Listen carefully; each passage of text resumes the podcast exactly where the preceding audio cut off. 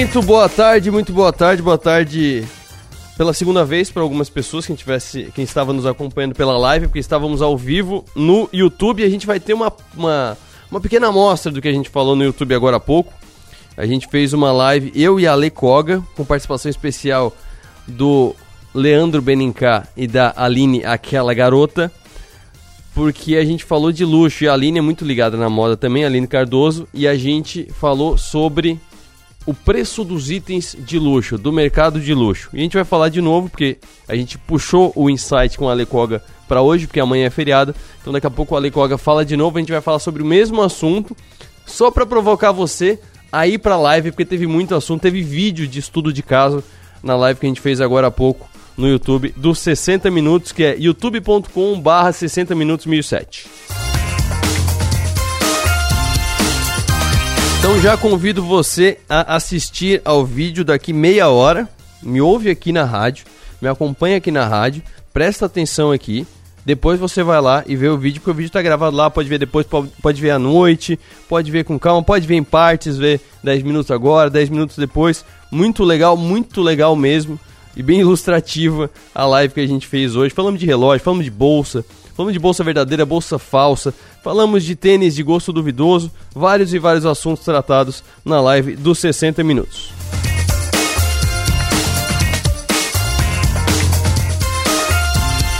E nos 60 minutos agora aqui na rádio, a gente vai falar sobre o pão de açúcar. O pão de açúcar é uma ação que não vem desempenhando muito bem nos últimos tempos. Porque a bolsa caiu, o varejo apanha muito. É um varejo de comida, mas é varejo, então é, Via, antiga Via Varejo, apanhou muito, a Magazine Luiza apanhou muito, as empresas de varejo apanharam muito e o Pão de Açúcar também. Só que ontem o Pão de Açúcar subiu 10% no dia. Subiu 10% no dia e um, no dia anterior, ou uns dias antes, tinha subido mais um monte ainda. Tinha subido mais coisas de 3, 4, 5%. Por quê? O que, que o Pão de Açúcar está fazendo para subir tanto para os investidores terem mudado tanto a visão para subir 10% no dia? O Adair vai explicar isso daqui a pouco. Já falei que no Insight com a Lecoga a gente fala sobre o mercado de luxo e seus preços astronômicos e tem limite para esses preços? E no Na Rede com Jonatas Roberges a gente explica a importância de exigir a nota fiscal dos provedores locais.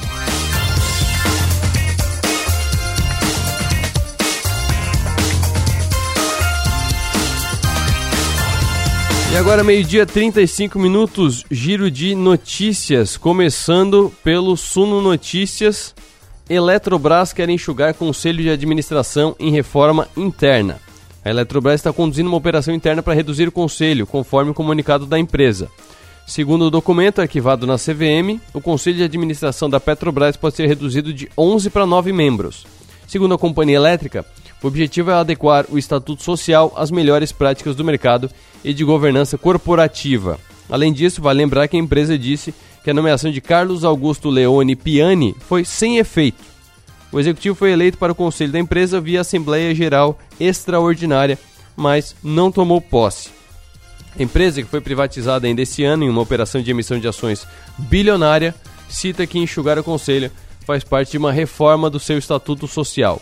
E a Eletrobras também aprovou recentemente a assinatura do termo aditivo ao acordo de acionistas que foi celebrado entre a empresa e a estatal Empresa Brasileira de Participações em Energia Nuclear e Binacional, a NBPAR, uma nova controladora da eletronuclear. O aditivo da Eletrobras visa unificar o Comitê de Auditoria e do Comitê de Riscos previstos no acordo de acionistas em um comitê único, chamado de Comitê de Auditoria e Riscos da Eletronuclear. Cara, a Eletrobras está mexendo em energia nuclear. Isso por si só já é uma boa notícia. O resto vira secundário. Eles estão de olho na é, energia nuclear e isso é muito bom. Porque sim, energia nuclear. Porque sim, não. Porque não. Energia nuclear não é Chernobyl. Chernobyl foi um acidente causado por problemas de manutenção. Assim como pode romper uma barragem hidrelétrica e inundar uma, uma cidade inteira. Assim como a, não tô, pelo amor de Deus, espero que. Vou até bater na madeira aqui. Mas assim como pode romper a barragem do Rio São Bento e inundar Siderópolis, Nova Veneza e chegar até em Criciúma. Não é isso que é uma barragem. As barragens, quando bem feitas, funcionam bem. Energia nuclear, quando bem feita, funciona muito bem e é o que está salvando a França lá na Europa. Depois que o Putin fechou a torneira do gás, a França é uma das que está menos sofrendo por causa disso.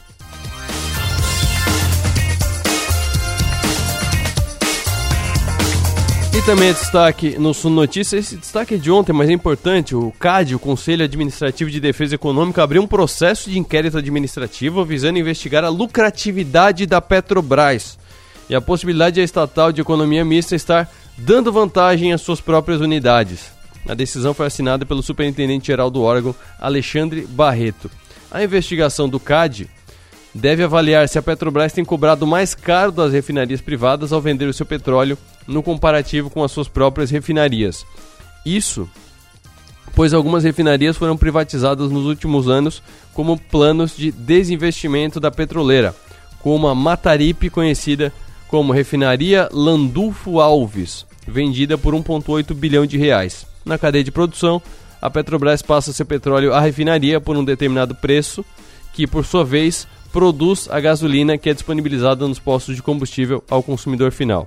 Em nota técnica do CAD, a autoridade cita que há indícios de práticas que poderiam privilegiar refinarias próprias em detrimento das privadas.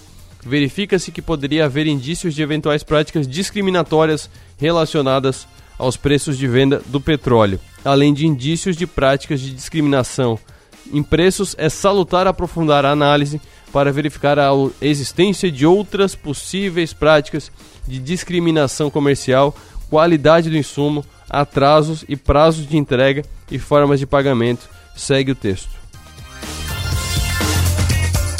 Eu não conheço nenhum, é, nenhuma, nenhuma regra de mercado que impeça que eu vender um produto para mim mesmo não possa ser mais barato do que eu vender um produto para um, um, um concorrente. Porque se eu tenho minhas próprias refinarias, eu tenho um concorrente que ele pode comprar meu produto? Pode, mas eu posso vender mais caro para ele. Porque eu posso vender a preço de custo para mim. Então, assim, não entendi direito o que, que o CAD é, tá reclamando aqui. Tem situações como, já que estamos nas eleições, é, para veículos impressos que podem vender publicidade, né? Para ter o santinho no jornal impresso. É, tem que vender pelo mesmo preço para todos os candidatos. Aí é uma questão de lei eleitoral, de isonomia eleitoral. Fora isso, eu posso vender um anúncio para um cliente por um preço e para outro cliente por outro preço, correndo o risco de um conversar com o outro e acabar com a credibilidade do, do veículo. Mas, fora isso, não há nenhuma lei que impeça. Vai entender. Mas vamos falar do pão de açúcar. Pão de açúcar que não temos aqui. Eu não sei se tem em Santa Catarina, eu acho que não tem em Santa Catarina, mas com certeza não temos na região de Criciúma. Mas conhecemos, é, quem acompanha o, o, cenário econômico brasileiro, quem acompanha a história da economia brasileira, já ouviu falar de Abílio Diniz, que foi a família do Abílio Diniz que fundou o Pão de Açúcar. E o Pão de Açúcar, que nem tem mais o Abílio Diniz no, na estrutura, veio apanhando muito nos últimos tempos e agora estourou com 10% de alta ontem na Bolsa de Valores. Adair Naspolini Neto, agente autônomo da Wise BTG, explica pra gente o que, que aconteceu. Encontraram petróleo nos corredores do Pão de Açúcar? Muito boa tarde. Boa tarde, Arthur. Então vamos lá. Primeiramente, o que a gente precisa entender, né? O Pão de Açúcar está sendo negociado bem abaixo do valor patrimonial dele. O valor hoje dele é mercado é de 6 bi de reais, ou seja, o, o preço que, o, que, os investidores estão negociando, é, a cota hoje do mercado é equivalente a 6 bilhões de reais. E o Grupo Pão de Açúcar informou que quer abrir o capital do Grupo Êxito, ou seja, tirar o Grupo Êxito dentro do Grupo Pão de Açúcar, que hoje o Grupo Pão de Açúcar tem uma participação, é, tem, tem a maior participação ali do Grupo Êxito. Né? O que, que acontece? Só essa participação do Grupo Êxito dentro do Pão de Açúcar vale 8 bilhões de reais enquanto o pão de açúcar está valendo 6 bi no mercado. Então, o que, que acontece? Se eles fizerem realmente isso, de abrir o capital, e não vai ser aqui no Brasil, vai ser lá na Colômbia, né, que eles querem abrir, e fizerem essa captação aí, então, de 8 bi, que é o que vai entrar para o Grupo Pão de Açúcar, para dentro da empresa do Grupo Pão de Açúcar, e eles informaram que querem pagar de dividendos, uhum. é, todo esse saldo que vier referente à venda desse ativo, ou seja, eles querem fazer é, restituição do capital, né, devolver esse capital para os investidores, vai dar mais ou menos uns 19 reais de dividendos que vai entrar na conta do, do, do investidor. Hoje o Grupo Pão de Açúcar está sendo negociado próximo ali dos 22, 23 reais. E o que, que acontece? O êxito, ele tem é, ele representa da receita hoje do Pão de Açúcar um pouco mais de 50%. Então, tu analisando esses fatores, tu vê que o Grupo Pão de Açúcar ele está sim descontado em relação ao, ao preço que ele está sendo negociado hoje. A questão é que, por que, que muita gente quer o Pão de Açúcar porque muita gente não quer, né, Arthur? Muita gente quer por esses fatores que eu acabei de comentar. Só o Pão de Açúcar está valendo 6 bi e o grupo dentro dele, que representa um pouco mais de 50%, vale 8 bi de reais dentro só da participação do Grupo Pão de Açúcar, que vai ser distribuída como, como rendimento. Outra questão é que muitos investidores estão olhando que não gostam, ah, muitos investidores não, né? Muitas casas de análise, porque não, não tem o ativo ali. Eles não estão gostando ou não querem ter o pão de açúcar na carteira, vendo que o grupo êxito é um grupo que está crescendo muito as operações, o EBITDA está subindo muito e é hoje a melhor operação dentro do grupo Pão de Açúcar. Então, poxa, a gente pega o Pão de Açúcar, eles tiraram o ano passado a participação do grupo Açaí, querem tirar agora do grupo êxito e vai sobrar meio que só as coisas ruins dentro do Pão de Açúcar, sabe? Uhum. Então, analisando isso, tem muito investidor, ou melhor, tem muita casa de análise que não está confortável em recomendar compra exatamente por esse motivo. Pois é, o, o que, que tem no Pão de Açúcar? Porque é, cindiu com o açaí, né? É, foi uma, foi uma cisão mais ou menos como aconteceu XP e Itaú, só que o açaí era muito maior do que a XP era no Itaú. Aí uhum. eles venderam o extra pro açaí. E tem o êxito que é Colômbia, Uruguai e Argentina, que eles estão agora cindindo.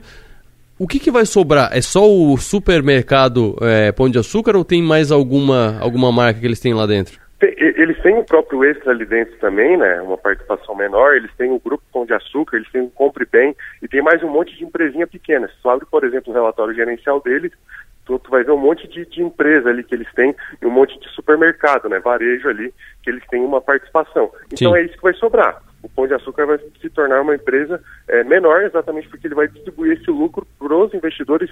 Ele já fez a distribuição, uma boa parte ali referente ao, ao açaí, né, que teve desmembramento ali uhum. é, da, da, da, da, ação dentro do, do, do, Grupo Pão de Açúcar, e agora também querem tirar o, o Grupo Êxito. Então, assim, analisando por esses fatores, até trouxe outros dados aqui, né, o Grupo Êxito, o EBITDA dele, que é o, é o lucro operacional que realmente importa dentro de uma empresa quando a gente fala de, questão operacional, né? Que é como que as operações referente a aquele é, como que o lucro referente à operação que aquele, que aquela empresa foi criada vem, vem entregando resultado, é, o Grupo Êxito cresce 20%, enquanto todo o restante da operação aqui no Brasil, do GPA, cai 20%. Então, o Grupo Êxito, hoje, em questão de EBITDA, ele tem uma participação muito mais relevante dentro do grupo Pão de Açúcar do que o, o, o restante do, dos ativos. E se a gente pega e separa o grupo êxito do grupo Pão de Açúcar, né, ou seja, é, do, aqui no Brasil, o êxito ele tem um patrimônio líquido muito maior, e isso eu estou falando de patrimônio líquido, não de ativo, tá? Sim. Muito maior do que o, o, o pão de açúcar necessariamente. Quando a gente soma os ativos, aí sim, aí é metade para cada um ou seja, metade do, do é, metade do, é, é, é, referente à operação aqui no Brasil, Pão de Açúcar, e metade é a operação lá fora, na Colômbia, Argentina Uruguai, que é o grupo ESE. Agora o patrimônio líquido é muito maior. O que, que eu quero dizer com isso? A dívida do Pão de Açúcar referente ao Brasil, aqui dentro do Brasil, referente à operação brasileira, é muito maior do que a do grupo êxito. Então, sim, o grupo êxito ele tem uma participação enorme é, no resultado do Pão de Açúcar, e se realmente vier a concretizar isso aí, vai ter um déficit muito grande é, que, é, na questão de segurar os resultados para os próximos eventos aí que vão acontecer dentro da empresa. Para fechar, é, essa distribuição que eles estão planejando é distribuir em BDR ou é distribuir em dinheiro mesmo? Distribuir em dinheiro. Inicialmente tem a questão de, de, distribuição em dinheiro, vai ter hum. BDR também que vai ser negociada.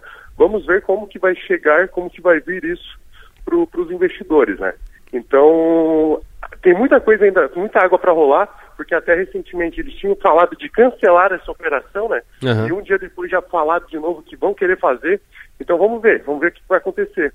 Porque enquanto não concretizar, a gente não pode ter nenhuma certeza do que realmente o, o Grupo Pão de Açúcar vai querer fazer, né? Maravilha. Obrigado, Adair. Um abraço. Até a próxima. Até a próxima. Valeu. Money Talks.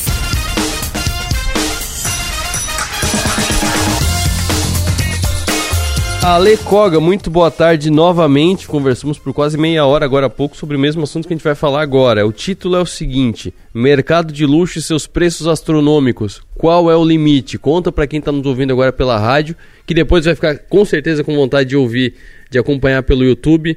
É, o estudo da Payless que mostrou que as pessoas compram porque acham que vale. Boa tarde, Arthur. Boa tarde a todos que estão escutando. Pois é, né? A Payless, ela é uma empresa americana que é vista por vender calçados baratos.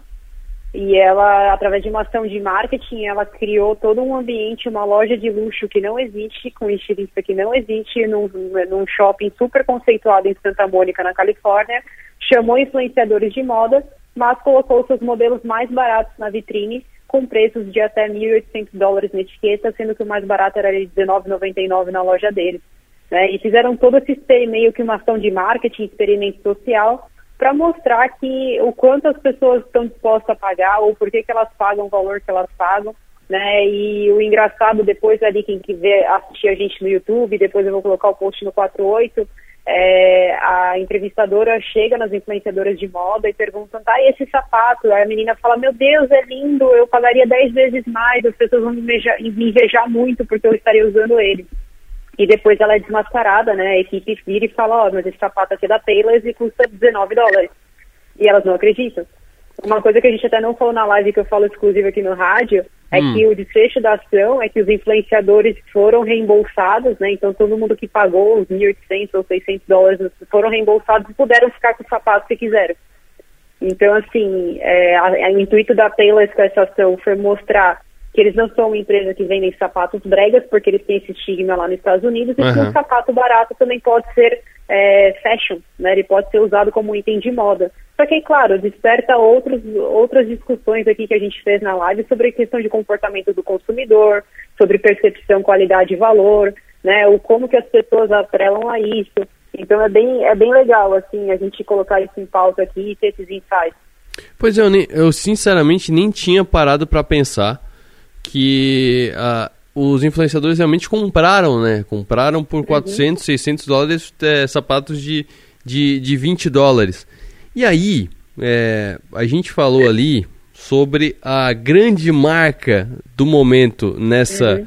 nessa, nesse, nessa prática, digamos assim, que é a Balenciaga, né? A Balenciaga lançou agora há pouco uma bolsa que é um saco de lixo e uma, um chinelo de garrafa PET amassada. Se você vê uma pessoa com um chinelo de garrafa PET amassada, você vai pensar as piores coisas da pessoa. Mas a Balenciaga lançou por quase mil euros.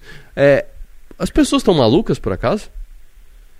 Olha, Arthur, é uma questão de as pessoas estão malucas, como as pessoas estão com uma necessidade imensa, né, de se sentirem exclusivas, de terem status, de é, se sentirem aceitas no, no, dentro de um contexto. E a Balenciaga, como marca e como marketing, ela conseguiu pegar isso muito bem. Uhum. Né? Eu não sei se no início era algo que eles queriam fazer, aquela coisa, ah, isso é arte, mas é muito né, muito particular o que é um conceito de arte, e eles viram que viralizava, que dava marketing espontâneo, gerava polêmica, e mesmo assim esgotava aqueles itens, entre aspas, feios e caros. Então, eu acho que a partir daí eles criaram, eles abraçaram essa vertente que o próprio público devolveu para eles, e hoje tem chinelo de garrafa PET, tem bolsa de saco de lixo, tem roupa rasgada que valem, é, eu não lembro agora quando você falou na live, mas são 600 e poucos euros, né? São 895 800. euros a, o chinelo de garrafa PET. Então, assim, é, é, virou uma marca de luxo, é, é, saiu, acho que, do conceito de marca de luxo para ir para uma marca de desejável de consumo.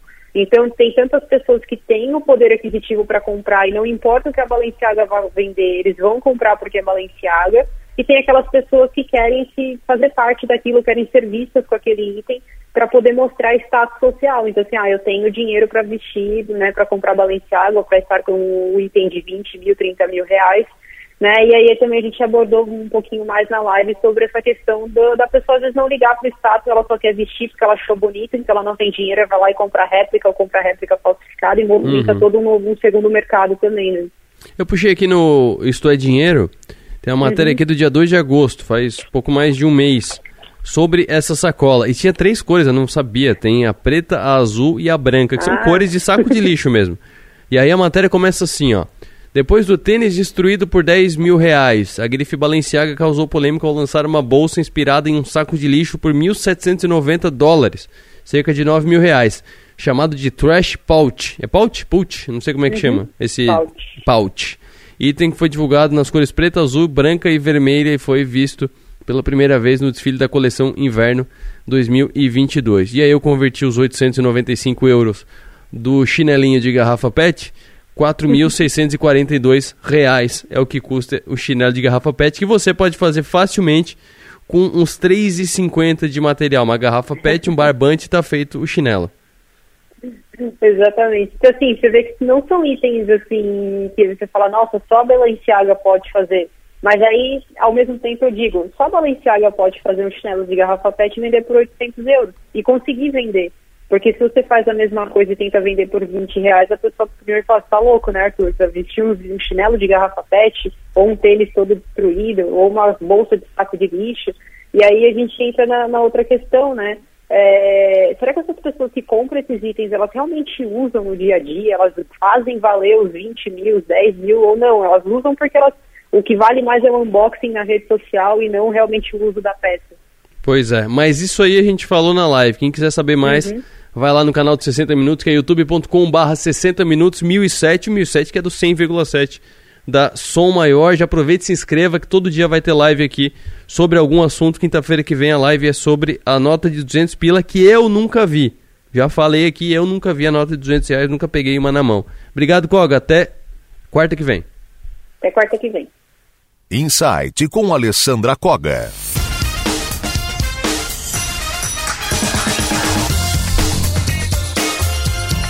Agora o assunto é Telecom. Jonatas Roberge, importância de exigir a nota fiscal dos provedores locais. Além do pessoal da Receita que está ouvindo e vai bater palma para a tua orientação, quais são as outras importâncias de você ter a nota fiscal dos provedores locais? Boa tarde.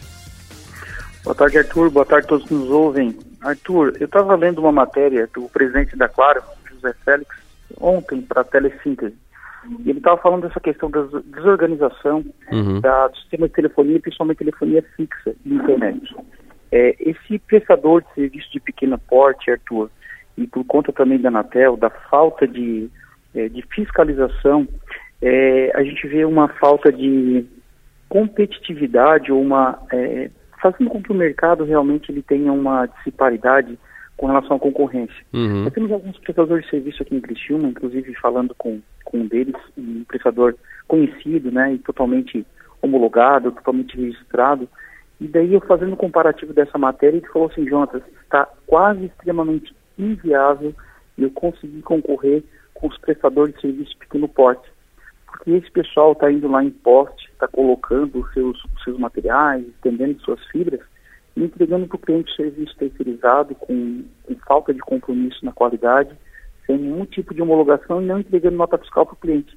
Então, nós que temos uma estrutura extremamente robusta, com um valor agregado muito alto, estamos nos transformando, é, é, não, não conseguindo ser competitivo com uma empresa que está entregando uma fibra, entregando uma internet lá de banda larga, um serviço de, né, de internet simplificada, uhum. por conta dessa falta de fiscalização por parte da Anatel e por falta também de fiscalização né, na, na parte da receita, porque normalmente esses clientes recebem um boleto, Arthur.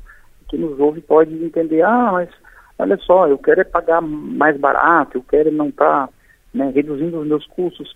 Mas aí a gente sabe, né, Arthur, como a Colga até estava falando aqui antes, antes de mim, a gente sabe que quando se tem uma, é, uma, uma, uma, uma, falta de pagamento de tributos, né, Sim. essa informalidade, uhum. gera uma competitividade totalmente não sadia para o mercado, né, Arthur? Exatamente, por isso que a gente estava falando aqui, falou na live também mais cedo pelo YouTube que é, tem produtos que são muito caros e aí logo depois aparecem as réplicas por muitas vezes 10% do valor. A gente estava falando ali da questão psicológica da pessoa comprar, mas querendo ou não, a tributação também entra muito em conta, né? Porque a gente tem uma tributação muito alta, né? Tem produto que tributa 30%, 40%. Sim, Arthur, a tributação é extremamente alta, mas por parte do governo, por conta, por conta dos agentes reguladores, uhum. é, isso é uma questão né, de governo, uma estratégia Sim. de governo onde a gente deve estruturar, deve a gente cobrar dos nossos legisladores, mas a partir do momento que uma, um, uma carga tributária extremamente elevada nesse segmento, é uma coisa que é, é para todos, né? E daí quando tem um provedor local que ele fibra, ele fibra um poste sem pedir permissão para uhum. para né, os domadores que têm a, a posse dos postes, para aqueles, aqueles outros que estão naquele mesmo local pagando a sua tributação, pagando a locação para quem está nos ouvindo não entende, a locação de poste é mensal, tá? Então, quando alguém loca um, uma, uma, uma transmissão para poder estar colocando aquela fibra naqueles postes, eles têm que pagar um valor mensal por aquela locação. Então, tu tens aí aquelas pessoas que, aqueles prestadores de serviço que sobem impostos, que com aqueles carros, né, uhum. é, cadastrados, né, estão passando a fibra e na verdade estão passando fibra que não estão autorizadas e, e juntando essa informalidade mais esse não compromisso com a modalidade fiscal, fica totalmente é, é atrapalha o mercado, né, Arthur? É isso aí. Obrigado pela conscientização, né? Uma dica muito mais de, de a pessoa entender é, que, que não adianta querer burlar para pagar mais barato, porque querendo ou não, o mundo redondo acaba voltando para você, né? Com certeza, nós, nós, devemos saber que não adianta a gente falar e reclamar da política, mas aí os empresários que reclamam de políticos estão lá sonegando, estão lá não fazendo seu papel na sociedade e gerando uma competitividade, competitividade totalmente desleal com os outros que gastam, pagam seus tributos e entregam um serviço de qualidade regulamentado pela Anatel. Maravilha. Esse é o Jonatas Roberge no quadro Na Rede, quadro de toda terça-feira aqui nos 60 Minutos. Na Rede, com Jonatas Roberge. Oferecimento. Simplifica Telecom. Há mais de 21 anos simplificando Telecom na sua empresa. E por hoje é só, eu volto na quinta-feira aqui no rádio, meio-dia e meia. Mas tem a live antes pelo YouTube a partir do meio-dia. Vamos falar sobre a relação das pessoas com o dinheiro físico, com as notas. A gente vai usar como gancho os dois anos da nota de 200 reais, que eu nunca vi na minha vida, nunca peguei na mão. Eu conheço muita gente que também nunca pegou na mão. Então, assim, fique ligado. A partir do meio-dia na quinta-feira, eu e o economista Tiago Fabres falaremos sobre a relação das pessoas com dinheiro. Logo depois do bloco comercial, você fica agora com o programa do Avesso. Até mais, bom feriado!